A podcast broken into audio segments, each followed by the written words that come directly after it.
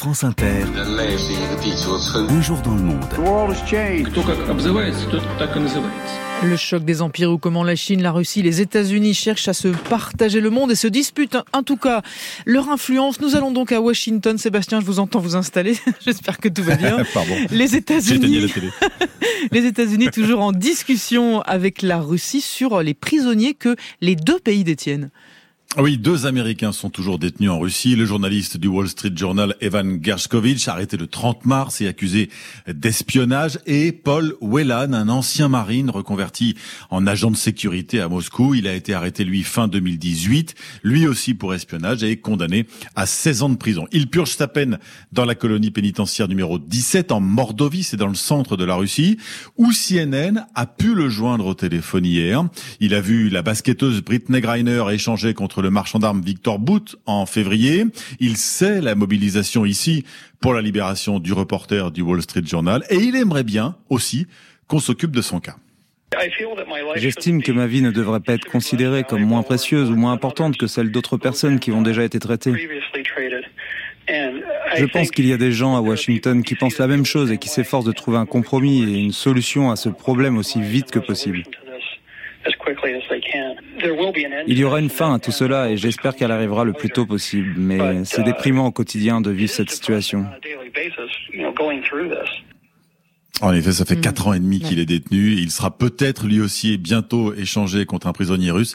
John Kirby, le, porte-parole du Conseil de sécurité nationale de la Maison Blanche, a dit hier que les États-Unis avaient fait une offre à la Russie pour un échange. On verra si ça se mm. débloque rapidement comme il le souhaite. Et la Russie, Sébastien, qui vient de sanctionner 500 Américains de plus, dont Barack Obama d'ailleurs.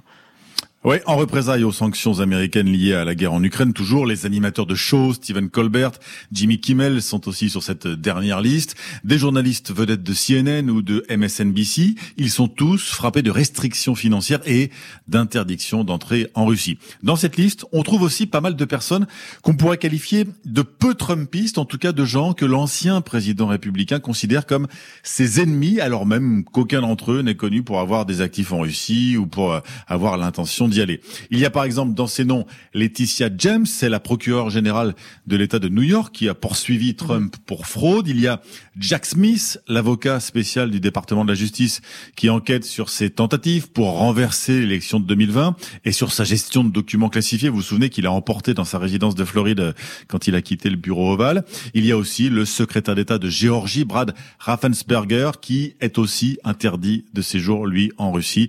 Vous vous souvenez, c'est lui que Trump a appelle après la présidentielle de 2020 pour mhm. qu'il lui trouve quelques 12 000 votes qui lui manquent pour gagner l'État et pour inverser le résultat de l'élection. Bref, que des personnes qui n'ont aucun rapport avec la politique russe, mais qui ont peut-être attiré l'attention de Moscou parce que Trump les a publiquement attaqués. Bah justement, tiens, la politique américaine avec deux nouveaux candidats pour 2024 euh, et cette semaine et c'est côté républicain justement, donc contre Trump. Ouais, Exactement. Le sénateur de Caroline du Sud, Tim Scott, seul sénateur noir du Parti républicain, il a annoncé tout à l'heure qu'il se lançait depuis sa ville natale de North Charleston. Il est souvent présenté comme l'élu noir conservateur le plus influent des États-Unis. Il aurait 22 millions de dollars dans ses caisses de campagne, c'est pas mal, mais il oscille autour de 2% dans les sondages et ça c'est trop peu. Celui qu'il va falloir surveiller, c'est le très conservateur mmh. gouverneur de Floride, Ron DeSantis.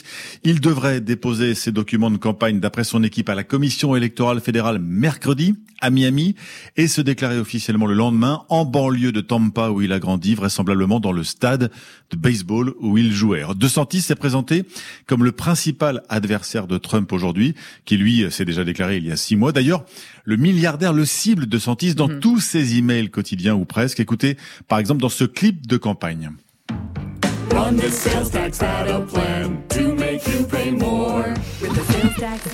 Voilà, c'est un petit dessin animé avec des tas de panneaux avec des taxes qui, qui, qui s'affichent euh, en bas de l'écran. Le camp Trump camp de Santis comme le roi des taxes qui en imposerait à tout le pays s'il était élu président des États-Unis.